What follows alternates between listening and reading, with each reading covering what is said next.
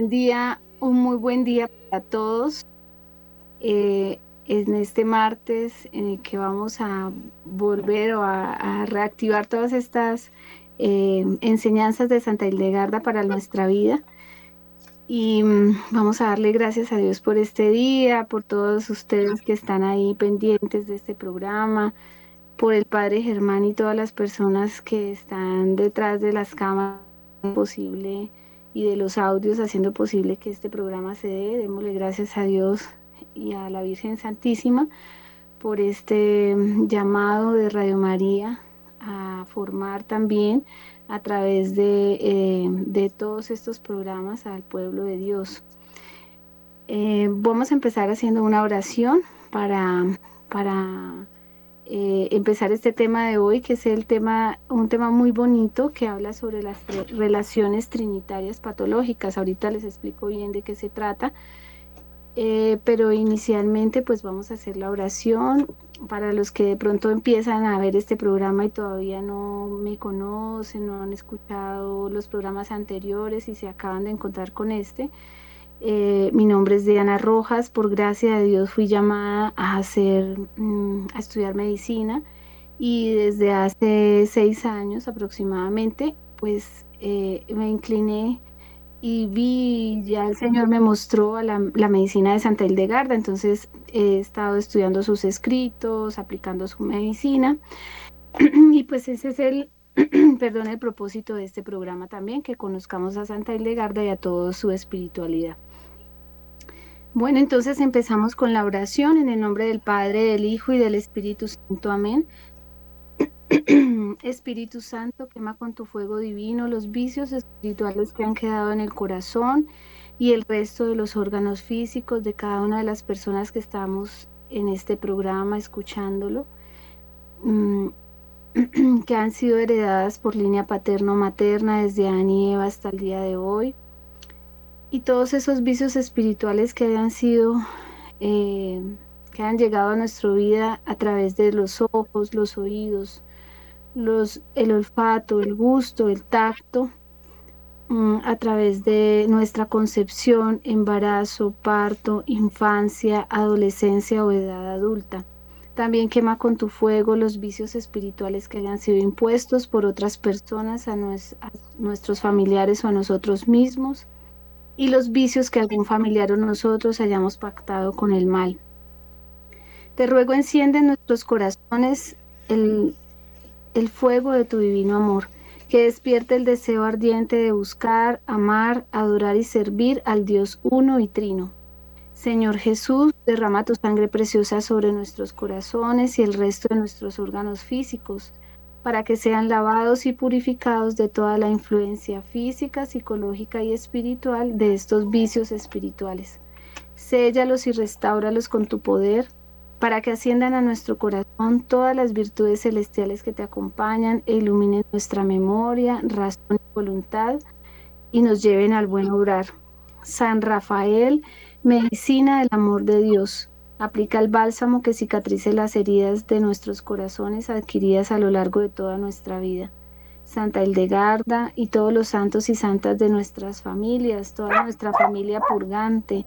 Le rogamos su intercesión ante Dios en este momento del programa y de la oración que estamos haciendo por la salud física, psicológica y espiritual de cada uno de nosotros y nuestros familiares. Amén.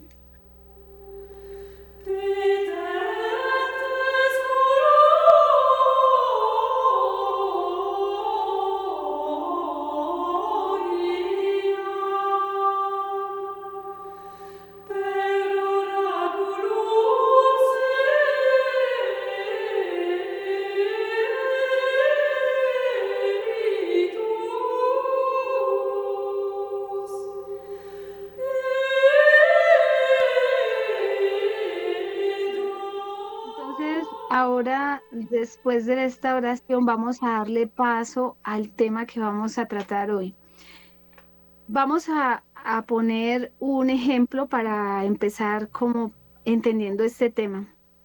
Primero, en la creación todo es relación trinitaria, como ya Santa Garda nos lo ha, hablado, como se ha dicho, hace mucho tiempo hay un programa sobre la Santísima Trinidad que hemos hecho con el Padre Germán. Es muy lindo esos programas que ojalá las personas que están escuchando este programa vuelvan a, ese, a esos programas primero sobre, sobre la revelación de la Santísima Trinidad en la espiritualidad de Santa Hildegarda. Y y en este caso, por ejemplo, también podemos ver relaciones trinitarias eh, en, nuestra relación del día a día. Entonces, hay un, estamos hablando de que la relación trinitaria está entre el Padre, el Hijo y el Espíritu Santo, ¿no? Pero en este caso vamos a hablar, por ejemplo, de, la, de un acusador, un defensor y, un, y una víctima esas son las relaciones que normalmente nosotros tenemos y si, nos ponemos a, detallar eh, ahorita con más conciencia, pues lo vamos a ir notando muy frecuentemente en nuestras relaciones de todos los días. ¿De dónde nace el ser víctima, eh, o sea, nace la culpa, dice Santilegarda, la culpa nace desde el pecado original. Nosotros por el pecado original, pues quedamos con una culpa, la culpa de la caída, la de, de, de haberle, haberse negado a seguir amando a Dios o no haberle creído a Dios, no haber confiado en Él plenamente, como le pasa a la Eva. Y, y entonces hay un acusador, ¿cierto? Hay uno que, hay una víctima, que en este caso sería como en el caso de la, de la Eva, sería la Eva caída, y está el acusador que es el que le, que, que en últimas también la acusa frente al defensor, que en este caso sería pues eh, Dios, ¿cierto? Entonces hay un defensor que es el que, que siempre va a estar en esa relación cuando hay una víctima. Vamos a dar un ejemplo más concreto en el, en el día a día. Eh, un, dos hermanos que se discuten, uno que acusa al otro, el otro es la víctima, ¿cierto? El que se siente culpable. Eh, por su culpa yo perdí mi, mi carro, por su culpa yo no quise desayunar, porque usted tuvo una discusión conmigo, íbamos a desayunar y entonces resulta que ya me quitaron las ganas de desayunar y entonces por su culpa no desayuné. Hay siempre un culpable, siempre hay un acusador y siempre va a haber un defensor. Si ve, usted por qué se pone a discutir con su hermano, mire que lo dejó sin desayuno, ¿sí? Eh, en, las relaciones de pareja pasa mucho este tema también. Eh, relaciones de pareja pasa, por ejemplo, que eh, la esposa hace la comida, digamos, o el esposo, tampoco son todas las mujeres, pero si, digamos el esposo hace la comida, la esposa llega del trabajo y eh, porque estoy afuera trabajando, cansada, eh, eh, entonces mm, no pude o no pude llegar a tiempo porque estaba afuera trabajando. O sea, siempre hacemos sentir culpable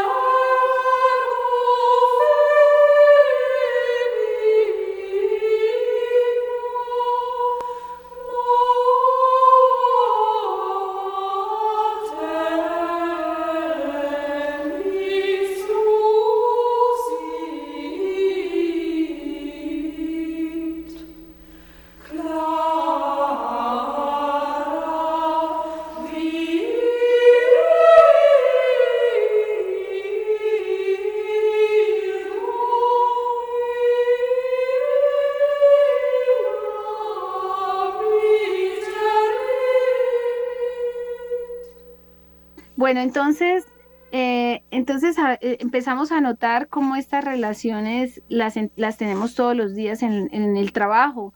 Hay un jefe que, que nos acusa o nos sentimos acosados por él y vamos y buscamos un defensor que puede ser un amigo, una persona de más rango o puede ser el mismo de recursos humanos. O sea, siempre estamos buscando quien defienda y siempre hay una necesidad de, de ser defensor también en las causas, ¿cierto? Algunas personas en la familia se ponen a la defensiva, entonces el papá que llega mm, ebrio y la mamá queda como la víctima, entonces el hijo se hace aliado de la madre y entonces atacan al papá, ¿cierto? Entonces se acusan al papá y es el acusador, entonces tiene problemas con el papá, se enoja con él, mm, lo, eh, lo agrede, puede también eh, faltarle al respeto, lo mismo en la relación de la mamá, una mamá que, que se, es como la, la, la, que es la acusadora, entonces el papá pasa a ser la víctima y el hijo se vuelve aliado de él. Y asimismo en el con el hijo, entonces el papá que ataca al hijo y la mamá se vuelve la defensora del hijo. Y entonces miren que en estas relaciones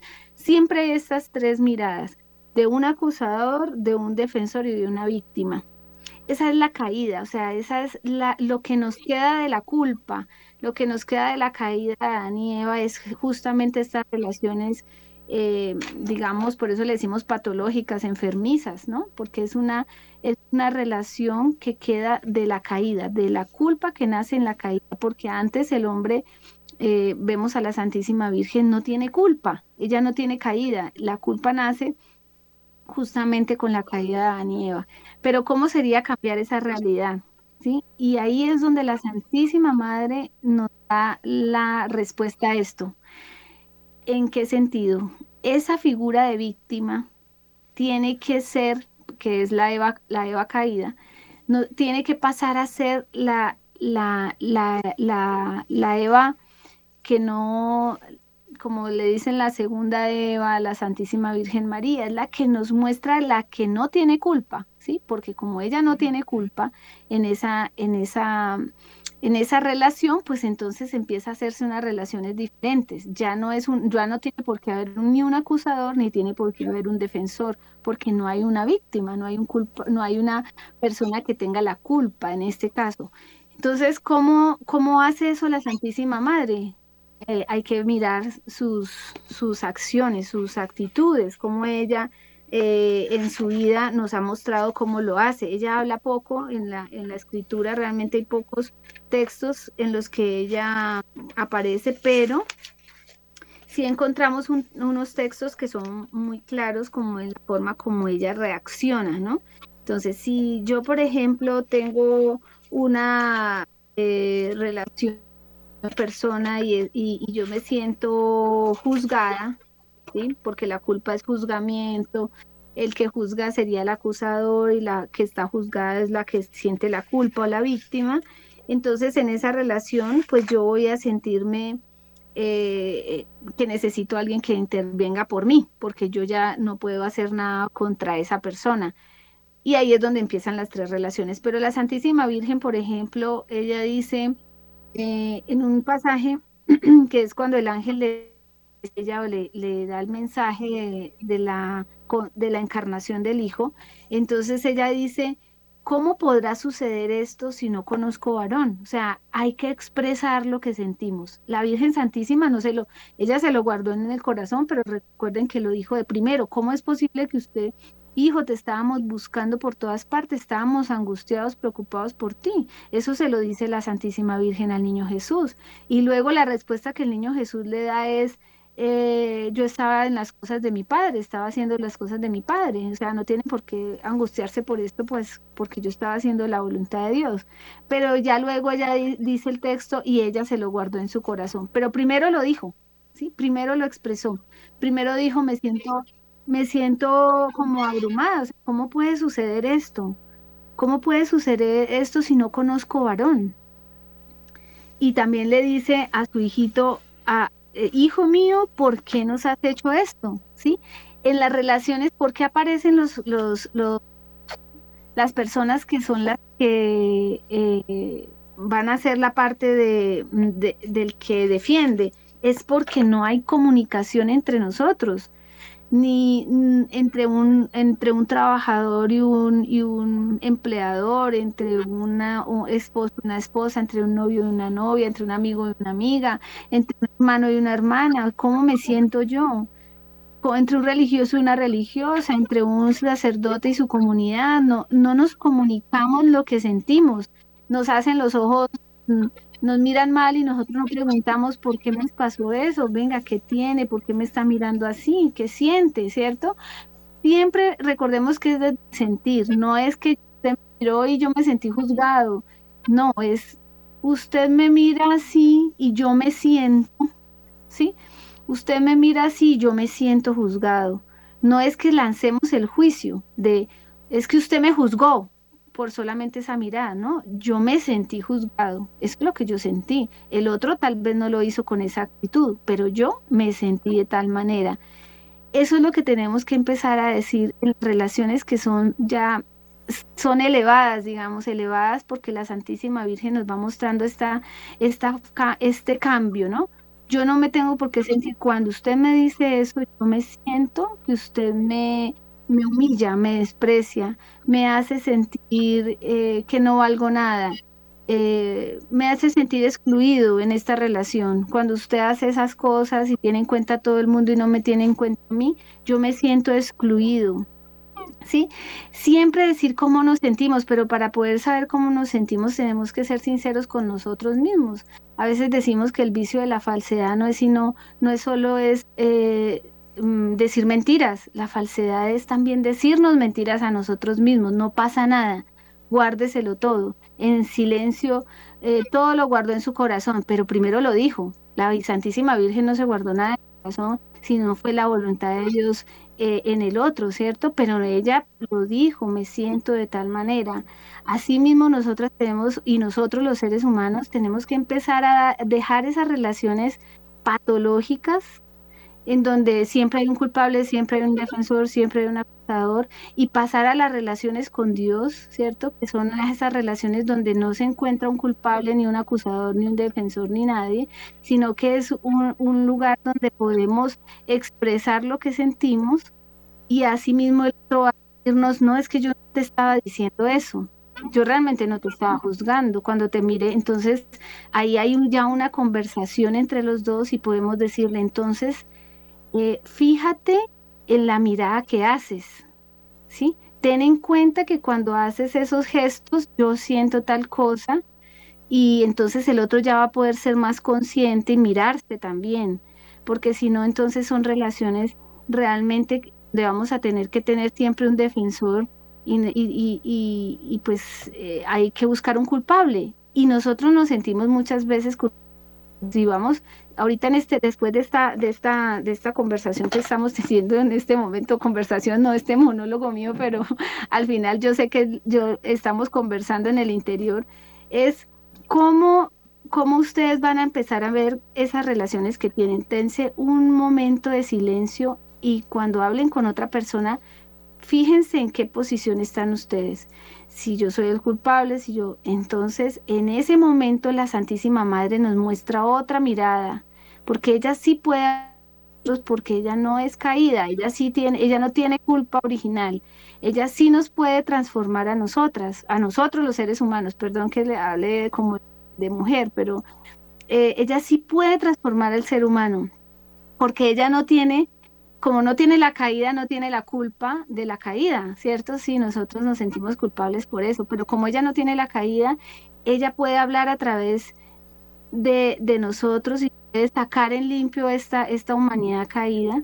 Entonces nosotros tenemos que mirar esas actitudes de la Santísima Madre y empezar a parecernos más a ella, ¿sí? Entonces ella también, ¿qué hace? Glorifica a Dios, alaba a Dios, te doy gracias, Dios mío, eh, por, lo que tiene. Ella, ella dice, eh, proclama mi alma la grandeza del Señor, se alegra mi espíritu en Dios mi Salvador, porque ha mirado la humillación de esta ¿cierto? Entonces al final ella se reconoce eh, una, una, mm, una esclava para, de Dios y nosotros también nos tenemos que reconocer unos esclavos de la Santísima Virgen, como dice eh, Griñón de Montfort, es, es que nosotros seamos, hagamos lo que la Santísima Madre nos, nos dice, ¿sí? Como la Madre le, hizo, le dice al Señor, hagan lo que Él les dice, le dice a los, a los, a los meseros estos que estaban en la fiesta. Y asimismo ella nos viene a decir, hagan lo que les dice, iluminen ese momento que están viviendo con la, la vida del Señor, con su Evangelio. No es nos quedamos remordiendo por dentro qué estará diciendo, qué estará pensando. Confrontemos porque hay que sacar a la luz realmente lo que se está viviendo. El demonio es muy astuto y lo que hace es siempre hablar en la oscuridad. Cuando se iluminan las, cuando Dios ilumina la vida, él ya no se, él se tiene que ir. Miren la, miren nomás la naturaleza. Cuando ustedes se levanten en la madrugada, eso fue una experiencia muy hermosa porque ustedes se levantan en la madrugada y ustedes van a ver el, nacer de, del sol, ¿cierto? El elevarse del sol. En la medida que el sol se va elevando, se va elevando, todo está oscuro, pero ustedes ven que él se va elevando y las tinieblas, que son las nubes oscuras que estamos viendo, ellas se van alejando, alejando, se van separando y se van yendo. En la medida que aparece la luz, la tiniebla se va. Es así como tenemos que iluminar cada momento en la vida de nosotros sin enojos ni nada, porque no es, ahí es donde está la, eh, la conciencia, ¿no? Es, yo no voy a tener una posición de culpable ni de víctima ni de victimario. Si yo estoy actuando como victimario, o sea, como acusador, me debo dar cuenta de que yo estoy acusando al otro. Y llamarlo, mira, no quiero eh, que te sientas culpable por esto, pero miremos cómo no me siento el acusador, ni cómo me siento la víctima, ¿sí? Hablemos esto que está pasando.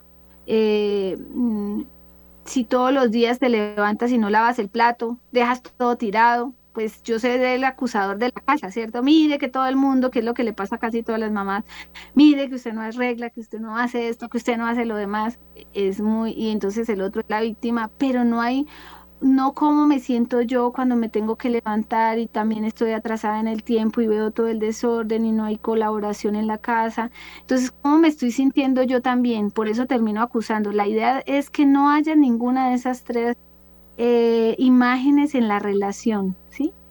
Eh, en esa relación. Y eso es lo que viene a hacer el Señor. Él nos viene a sumergir en el agua del bautismo y a elevarnos a Dios. ¿Sí? Entonces ya no somos seres humanos comunes y corrientes, ya somos hijos de Dios, hijos de la Santísima Virgen María. Ella es nuestra madre, ella nos enseña el camino también. Entonces, ¿cómo nosotros vamos a actuar en esas relaciones? trinitarias que tenemos todos los días, revisémosla bien, sentémonos ante el Santísimo, miremos, Señor, muéstrame, en algunos momentos yo soy la acusadora, en otros momentos soy la víctima, en otros momentos soy la, que defiende, ¿sí? Pero la idea es que no paremos ya esa relación que no está bien, esa relación que nos está mostrando el Señor que no está bien, y empecemos a cambiar esas relaciones Mm, movidos también en la oración, porque la Virgen cuando nos hace ver esta imagen de que yo soy la culpable, entonces vamos a ver un ejemplo. Yo hago la comida, me esfuerzo por hacer el desayuno con todo cariño y llega, mm, llego, llamo al, al, al, a todos a desayunar, por ejemplo, y eh, al hijo no le gusta o al esposo no le gusta o al amigo, lo que sea, no le gusta que tenga mm, tomate el, la comida. Entonces yo no me como ese desayuno porque usted echó tomate. Ya soy yo el, el, que me, el que acusa a usted la culpable de que yo no me haya comido el desayuno. Ya es la culpable, ¿sí? Entonces, ¿qué es lo que tenemos que hacer nosotros? él no se lo come porque no, porque no, no quiere sacarle el tomate, pero no porque yo se lo haya hecho con esa intención. Mi intención es muy importante. O sea, yo no, la intención del ser humano es de donde sale realmente la raíz del pecado. ¿Cuál es mi intención cuando yo hice el desayuno con todo cariño, lo hice con todo el amor? Nunca lo hice para que el otro no comiera, lo hice para para, para agradar realmente a Dios y al otro, ¿cierto? Eh, en este desayuno que yo estoy haciendo. Entonces, si el otro me quiere aplicar la culpa, pues yo no tengo culpa, porque yo realmente lo hice con una, gran, buena intención. Siempre buscar la intención en nosotros mismos y hacerlo con intención de agradar a Dios a través de ese acto que yo estoy haciendo, de amarlo a través del servicio que estoy prestando al otro, que es mi hermano, pero también de hacer que ese hermano se sienta amado por Dios, porque tenemos una doble vía, ¿no? Tenemos una correspondencia entre este amor que sale de mí hacia Dios, que se lo puedo manifestar a través del otro, porque está en el otro, pero también eh, el amor que Dios le da a esa otra persona a través de mí, ¿sí? Y como eso, pues no necesariamente tiene que tener una correspondencia, lo importante es que salga de mí, el Señor no esperó a que nosotros todos nos convirtiéramos o que todos lo amáramos. Él nos amó, no está esperando retribución. Él quisiera que nosotros lo amáramos por, esa, por ese acto, pero realmente no es una obligación, es una libertad que Él da al ser humano de desámame o no me ames, ¿cierto? O sea, es una libertad que tiene el ser humano de amarlo o no amarlo. Por eso el libre albedrío no es un libre albedrío de hacer lo que uno quiera, es el libre albedrío de amar o no amar a Dios. Entonces, si yo lo amo, realmente, em, pues yo lo expreso en esos actos hacia el hermano, lo expreso en esos actos hacia mí mismo pero porque el otro me diga que yo hice tal cosa y que soy culpable de eso, no quiere decir que yo me tenga que sentir culpable, porque lo importante es que yo tenga en mi conciencia la recta intención de lo que estoy haciendo. ¿sí? Entonces el otro, entonces yo no me pongo triste, ay, no se comió nada, ahorita va a estar por ahí aguantando hambre, ahora qué voy a hacer? ¿Cómo será que va? Va, va, pobrecito le va a doler la cabeza, o bueno, lo que le va a pasar, pero entonces, ¿por qué no paramos ahí y empezamos a, sentirnos como a, mirar a la Madre, ¿no? La Santísima Virgen nos eleva esa mirada de culpa y nos dice, es que ustedes son hijos, ya no es esa culpa de la caída, ustedes ya son elevados, o sea, ustedes ya, ya fueron caídos, pero ustedes con el bautismo tienen una dignidad de hijos y por esa razón de dignidad de hijos ustedes tienen también que tener un comportamiento diferente una forma de ver la vida distinta. Y eso es lo, lo, que vamos a empezar a revisar de ahora en adelante, ya después de esta, de esta charla, lo que la madre, empecemos a mirar las actitudes y, acciones de la madre. La madre, cuando se aparece en todas las apariciones que ha hecho, ella dice, hijitos, ¿sí? Hijitos míos. Ella sabe que estamos en el pecado, que estamos en lo más profundo. Ella, ella dice, hay muchos, pero ella no se pone a criticar a nadie, es que usted hizo tal cosa, usted hizo tal otra, usted es un, vagabundo, usted, no, ya hijitos, vuelvan a Dios, hijitos, ¿sí? Esa es una, miren que es, es una, una mirada de una madre no caída como nosotros le estamos echando la culpa al otro para que el otro cambie, a ver si cambia a, partir de la culpa, sino es una, una mirada de, de una madre cuando ella cuando ella ah, en, esa, en esa forma de hacer las cosas nos atrae, ¿no? Porque no hay ni una, no hay ninguna de estas tres relaciones cuando, cuando nos acercamos a la Santísima Virgen o al Señor. Cuando nosotros nos acercamos a Dios, Él no dice, por su culpa, yo me tuve que entregar en la cruz y yo, y yo, y mire cómo me trataron, y me escupieron, y me, y me, y me azotaron, y mire cómo me clavaron. Nunca hemos sentido de Dios nuestro Señor que Él nos haga sentir culpables del, del haberse entregado. Por su culpa, por ustedes haber caído, a mí me tocó entregarme por ustedes. Nunca hemos sentido eso. Lo que hemos sentido del Señor es el amor profundo que nos tiene y los que nos hemos encontrado con Él para que, para sentirnos que, lo, que, bueno, que esto pasó, que vamos a hacer, la caída ya se dio, mi vida fue un desastre, yo me metí en todos los recovecos que pude encontrar de la oscuridad, pero ya, eh, ya llegué donde ti, ya, ya nos encontramos, de, ahora en adelante es, es, otra historia, ¿sí? Es una humanidad nueva, o sea, tengo que ser nuevo de ahora en adelante porque me encontré contigo, porque tú me amas, y no es un amor culpable, no es un amor acusador, es, una, es el amor, el amor, Dios es el amor. Entonces, en el amor no puede haber ni culpas, ni culpables, ni, ni, puede, haber, ni puede haber defensores. En el amor solamente hay el amor, no importa lo que pase, que haya sexo, yo te amo, yo te sigo amando. No hay, no hay ninguna culpa en eso, o sea, no te sientas culpable, yo te amo. Yo voy a hacer todo lo que sea que esté a mi alcance para que tú sientas que yo te amo y además recobrar ese amor que tienes tú, que vas a tener tú por mí. O sea, Dios siempre nos está hablando de un amor que no es el amor que nosotros vivimos en esta humanidad.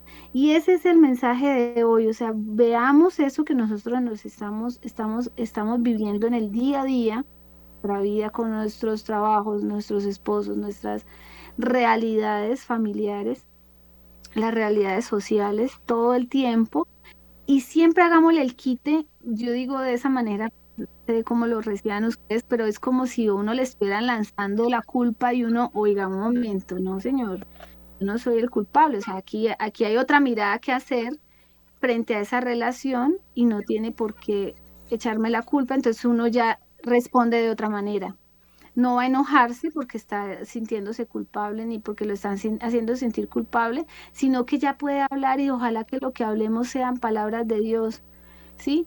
Em, eh, es decir, cuando respondamos, respondamos como cristianos. Eh, no, eh, no es mi culpa que tú no te hayas comido el desayuno, o sea, hagámoslo pensar al otro, piensa que tú te levantaste muy tarde, que, que eso se quedó frío y por eso no te lo comiste, por ejemplo. Entonces piensa que eres tú el que se tiene que levantar más temprano y tiene que estar a la hora del desayuno con todos para que no te, no te quede frío el desayuno, por ejemplo. Entonces ya toca a la mamá que, mm, bueno, yo siempre hablo de la mamá pues porque es una condición de mamá que tengo, pero, pero y puedo encontrar como más rápido los ejemplos en esta situación, pero, pero digamos que hay que hacer reflexionar también al otro. Eh, la Santísima Virgen le dice, eh, ¿tú por qué te fuiste? O sea, ¿por qué te estábamos buscando? Eh, hemos, hemos, hijo mío, ¿por qué nos has hecho esto? Tu padre y yo te buscamos con angustia, ¿sí? Entonces, no es que mm, le lancen a uno las cosas, uno se las trague, sino que ahí mismo hay que devolverlas, pero con el Evangelio, ¿sí? No devolverlas de cualquier manera con el enojo, con el vicio, porque pues, ah, pero es que usted para qué se levanta tarde. No, es como yo ilumino el en el Evangelio y le digo, mira, si tú te levantas a la misma hora, podemos desayunar juntos, podemos hablar, podemos mm, saber cómo amaneciste, ¿sí? Eh, decir, tratar de que eso no sea tampoco una culpa para el otro, porque entonces ya también pasamos a ser los victimarios del otro. Eh, esto es una dinámica que yo sé que es nueva para todos, para mí lo ha sido. Este año el Señor me regaló, a partir de, yo creo que fue en este final de año, que me dio esta reflexión y yo le doy gracias a Dios por eso, porque, claro, me ha hecho ver las cosas de otra manera, eh, pero también de que darle gracias a Dios por la inteligencia, la sabiduría que nos ha dado a cada uno de nosotros para poder aplicar este método. Toca rápidamente pensar, ¿sí? Y darle gracias a Dios y pedirle su Espíritu Santo para poder contestar con las palabras de la Santísima Virgen, para poder, y, y también para poder guardar un silencio después de que, de que hablemos, y de que escuchemos al otro, pues también hay que guardar un silencio y luego volver a ver otra conversación muy seguramente de eso que me dijiste, yo siento tal cosa o pensé tal otra. En fin, todo es, es como un morir y renacer todo el tiempo a estas actitudes tan viejas, tan, tan del hombre viejo que tenemos y, pedirle al Señor que nos dé unas actitudes del hombre nuevo, porque ni, inmediatamente ya no tomamos postura en ninguno de los tres puntos, con toda certeza que el otro tampoco se siente acusado ni el otro tampoco va a ser defensor. Entonces ya esta es una relación muy diferente, es una relación trinitaria, pero de la verdadera, ¿sí? la de que Dios viene a iluminar la vida del hombre. Bueno, entonces ese es como el tema. Quiero que lo vayan analizando, revísenlo eh, mírense, yo aquí quién estoy siendo. Si estoy acusando, tengo que cambiar de papel, o sea, ese papel no es. Eh, entonces cambio la forma de decirlo, la mirada, eh, reviso la forma de, de, que lo estoy diciendo, estoy acusando aquí, entonces yo tengo que revisarme. O sea, por eso es importante conocerse, conocerse, conocer cada uno de los actores, porque en la relación con el esposo uno puede ser la acusadora, pero en la relación con los hijos es el acusado, en la relación con un amigo es, el que defiende. Cada relación va dando como un tono distinto, pero la idea es que ninguno de las tres de las tres posturas esté uno, sino simplemente la postura de, de un ser humano que no tiene culpa, ¿cierto? Como la culpa original, pero que, que, es como, como lo hace la Santísima Virgen María, porque es la única que no tiene culpa realmente. Entonces no, no podríamos nosotros tomar ese puesto con esta caída, pero sí podemos mirarla a ella y ver cómo ella lo hace. Y si ella, como ella lo haga, nosotros tenemos que replicar esa imagen de la Santísima Virgen en la vida de nosotros y iluminar todos los aspectos de, de la vida nuestra.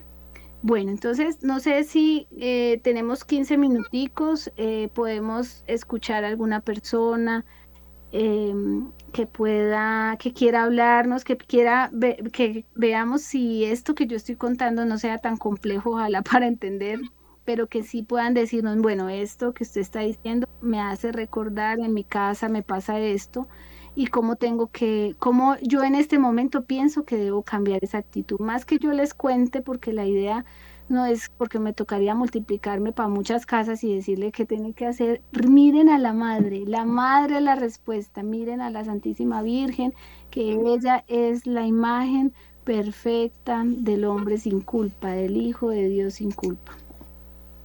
Bueno, muy bien. Entonces vamos a abrir los micrófonos y vamos a mirar, nos cuentan las personas que han escuchado este programa y cómo esta reflexión puede iluminar la vida de, de otras personas. Bueno, muy bien, muy buenos días. Buenos días. Eh, ¿Quién hablo? Berta Cecilia de Cali. Doña Berta, ¿cómo me le ha ido? Pues ahí pensándola yo.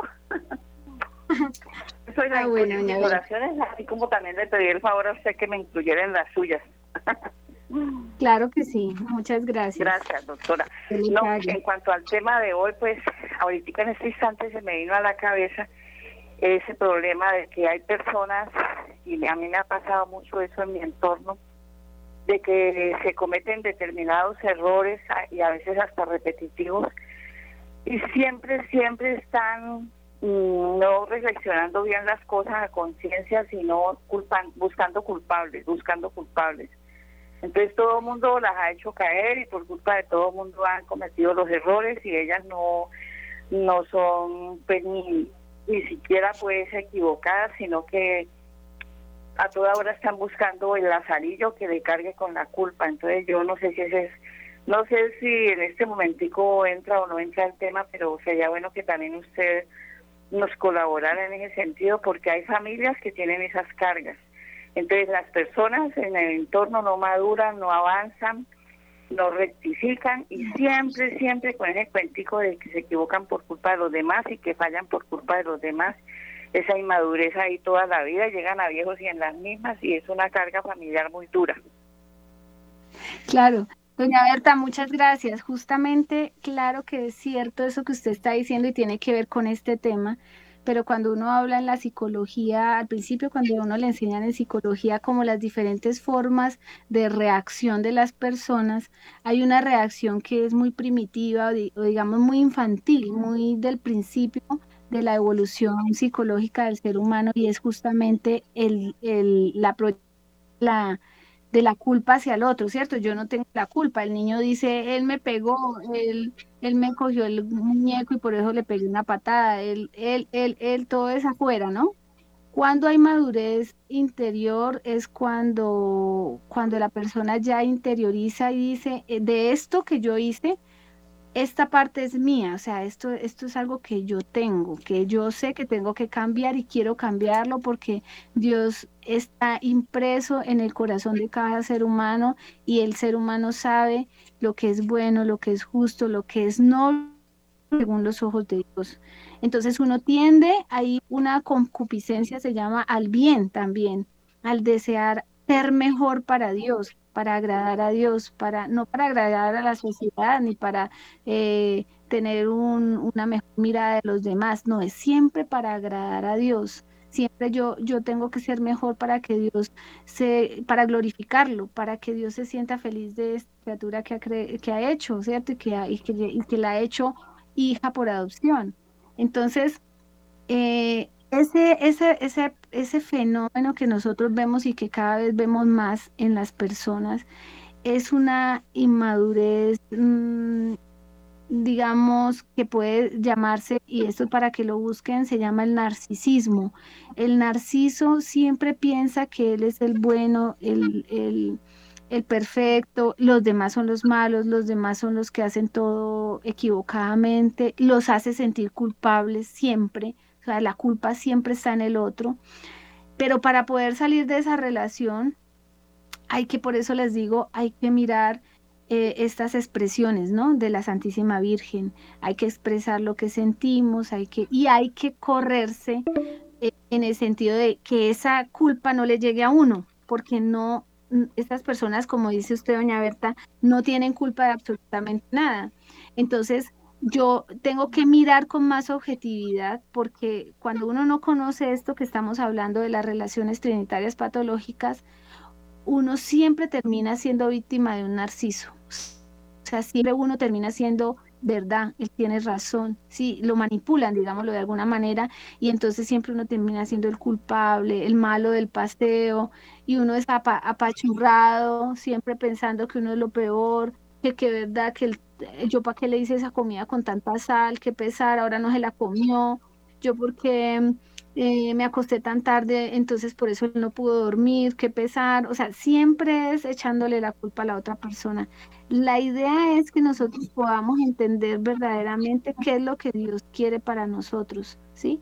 Y realmente entender que Dios, miremos la relación que Él tiene con nosotros, nunca nos hemos sentido culpables, nunca Él Em, nos ha acusado de nada y él, bueno, siempre nos ha defendido realmente del mal, pero, pero pues porque, porque es nuestro padre también, pero digamos que no hay una relación en donde él mm, se meta, él también nos deja en libertad, porque también no es el que, eh, ese, ese que, eh, que defiende eh, al otro como que como si el otro no pudiera, o sea, Él nos defiende porque Él ya nos dio este cuerpo, nos dio el alma, y Él, y él hizo, dice Santa Hildegarda, este cuerpo y este alma con tanta perfección que nosotros mismos podemos eh, superar todas las dificultades con su ayuda, ¿cierto?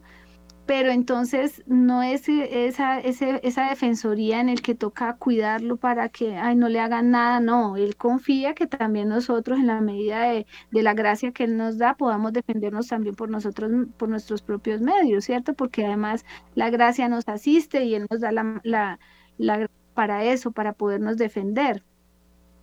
Pero miremos esa relación del Señor, contemplemos la cruz, contemplemos lo que Él ha hecho por nosotros, esa pasión que Él, que nos, que Él pasó para poder eh, llegar a elevarnos a la condición de hijos de Dios.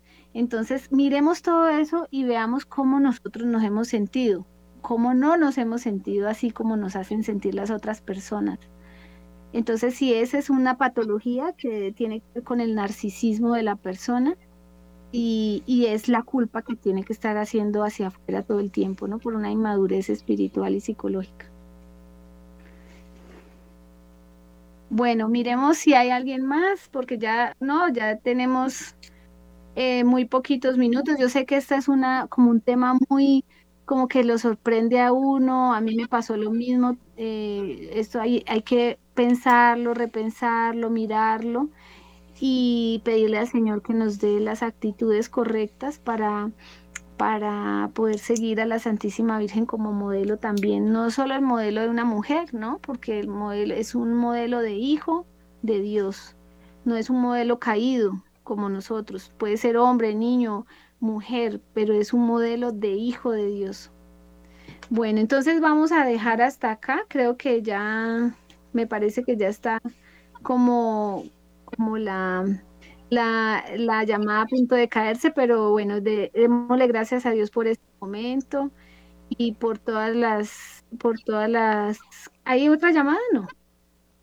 A escuchar otra llamada que nos están haciendo. Muy buenos días.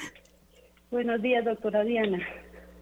Buenos días, ¿con, quién hablo? Con Joana. Joana. Bueno, Joana, cuéntanos cómo has estado. Bien, doctora. ¿Qué nos quieres contar? Este programa muy interesante porque a veces no miramos hacia nuestras propias actitudes, ¿no? Y sabemos que estas actitudes o pueden edificar la vida de una persona o la pueden destruir. Eh, yo quisiera contarle que en mi casa, por ejemplo, siempre estamos como a la defensiva, o sea, eh, cualquier cosa, siempre estamos teniendo la razón y estamos como esa, eh, en ese papel de, de defendernos. Yo quisiera contarle eso, doctora, y cómo poder desde la intención de hacer las cosas mejor, poder eh, reformar esta actitud de siempre estar queriendo tener la razón y de tener esa actitud como defensiva ante cualquier situación y de no reconocer que uno comete los errores, doctora. Muchas gracias. Eh, Joana, pero ahí tienes que revisar que debe, ahí, ahí están los tres actores también, o sea, ahí tú te sientes como la defensiva, pero debe ser porque alguien ahí hay, que ataca, ¿no? Eh, entonces tenemos que revisar quién es el que ataca. La sociedad también ataca. Por ejemplo, la sociedad puede decir en el caso de las mujeres tienen que ser de esta manera, los hombres tienen que ser de esta manera. Entonces, hacia afuera, si lo ven de otra manera, lo juzgan. Y uno puede verse juzgado también de afuera. ¿Quién es el que me está juzgando? Tienes que revisar eso.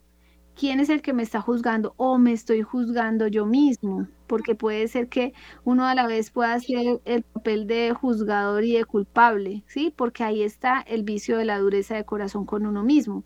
Entonces yo me reviso y digo, bueno, a mí me están culpando aquí, alguien me culpa de afuera, ¿quién me culpa? ¿Quién es el que me culpa? Entonces, si no encuentro a nadie afuera, pues entonces me reviso, ¿será que soy yo la que me estoy juzgando? Y por eso siempre actúo a la defensiva, eh, pues hasta conmigo misma, ¿cierto? Entonces tienes que revisar es quiénes son los actores ahí. Y esos actores que tú encuentras, entonces tú los vas a hablar con ellos y vas a decirle, mire, yo me siento juzgada o yo respondo así cada vez que usted hace tal cosa. Yo respondo así cuando usted eh, me grita porque me siento que, que no, no, no, porque no me habla, ¿cierto? Porque no hablamos, porque no le baja el tono. O yo respondo así por tal cosa. siempre es como revisemos qué es lo que yo hago cómo me siento yo primero, si culpable soy el que culpa a los demás o si soy el que defiende, ¿sí? Y entonces luego miremos quiénes son los otros actores que están allí y eso es lo que vamos a intervenir. Yo me siento, pues antes de ir a donde ellos tengo que revisar qué es lo que yo siento, ¿cierto? Entonces conocerme. Yo reconozco en mí que yo hablo duro cuando usted hace tal cosa. No es para echarle la culpa, sino es para decirle, por favor, cambie esa actitud, ¿Qué lo hace a usted hablarme de esa manera?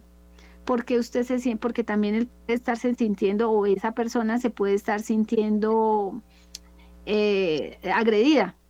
Entonces, digamos un caso de alguien que yo conozco que le dice el hijo y el, y el papá no le hablan a la mamá y el niño la ignora totalmente ella cada vez que habla, pues la acusa, ¿cierto? Entonces ellos se sienten acusados, pero a la vez ella es víctima de esa relación de ellos dos.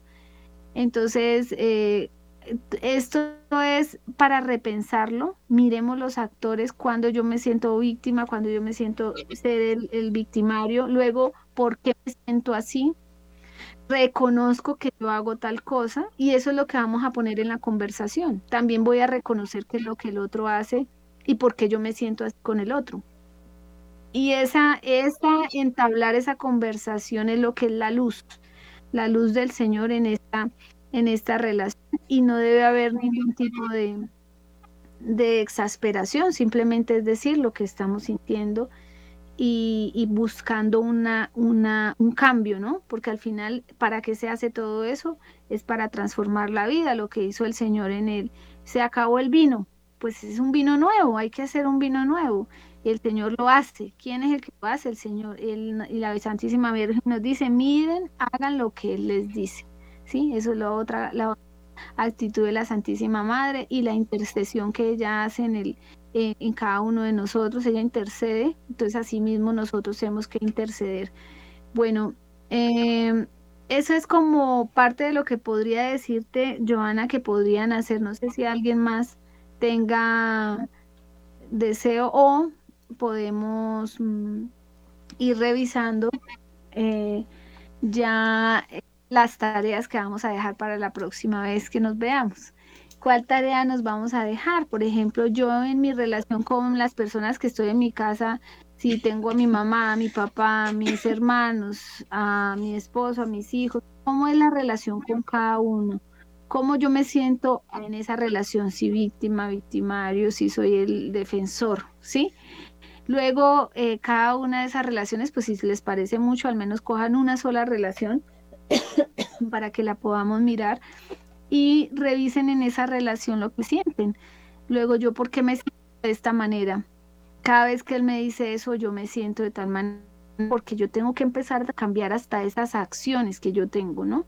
Como yo ya lo paso por la razón, no solo es el sentir, la emoción, yo ya empiezo a repensarme todo esto que me está pasando, ya la razón, que es lo que Dios, qué es lo que, con, lo que tenemos de Dios, que, es diferente a lo que tienen los, los somos seres racionales, eso depende de, la, de la inteligencia que Dios nos ha dado, entonces ya podemos actuar distinto, ya podemos movernos, no como con los sentidos solamente, me hicieron sentir enojado, doy el puño, o sea, eso, es, eso lo hacen los animales, el animal eh, le dan, el uno llega un perro a otro lugar y entonces él lo quiere morder, o sea, esas son cosas instintivas.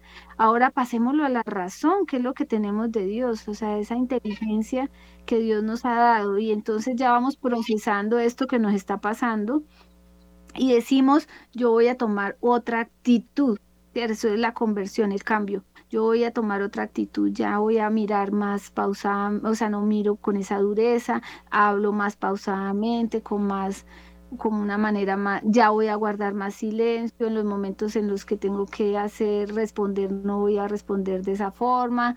Es decir, yo como ya lo estoy analizando, pues ya puedo ir cambiando, o sea, ir moldeando como una forma de hacer las cosas, ¿sí? Pues uno no lo va a contestar de esa manera, pero si yo lo vuelvo y lo pienso y digo, bueno, yo en qué me equivoqué aquí, eh, yo debería hacer esto, y voy a fomentar esto que estoy haciendo. Bueno, entonces ya es, es todo por hoy. Que Dios los bendiga, me alegra mucho pues volver a empezar este año con ustedes. Un abrazo muy grande y gracias al Padre Germán, que lo queremos mucho, que Dios los bendiga. Muchas gracias a todos.